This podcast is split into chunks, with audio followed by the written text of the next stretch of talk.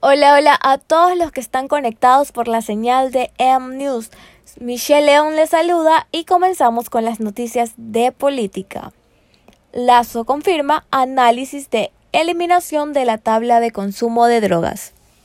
El mandatario participó en una entrevista en un medio público conocido de la ciudad que fue retransmitida por la Secretaría General de Comunicación de la Presidencia de la República, SECOM. Guillermo Lazo señaló que la tabla facilita el microtráfico. Por eso es revisada por el Ministerio de Gobierno para eliminar o cambiar los números.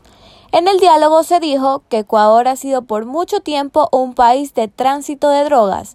Por eso es importante eliminar dicha tabla que establece gramajes máximos que puede portar una persona consumidora de sustancias estupefacientes sin ser considerada un traficante.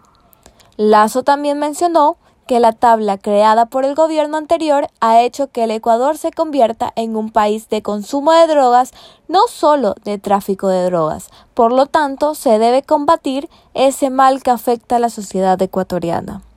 El pasado martes, la ministra de Gobierno, Alexandra Vela, adelantó que en unos 15 días el gobierno enviará a la Asamblea Nacional un proyecto de ley para eliminar la tabla de consumo de drogas.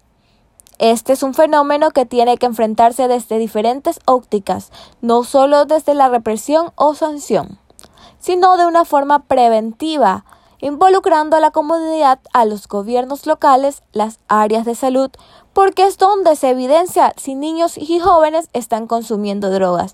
Esto fue lo que dijo la ministra de Gobierno Alexandra Vela. Eliminando o modificando dicha tabla, a cambio, se buscará crear centros de rehabilitación gratuitos para todos los ecuatorianos que lo necesiten. Esto es todo de la noticia de política.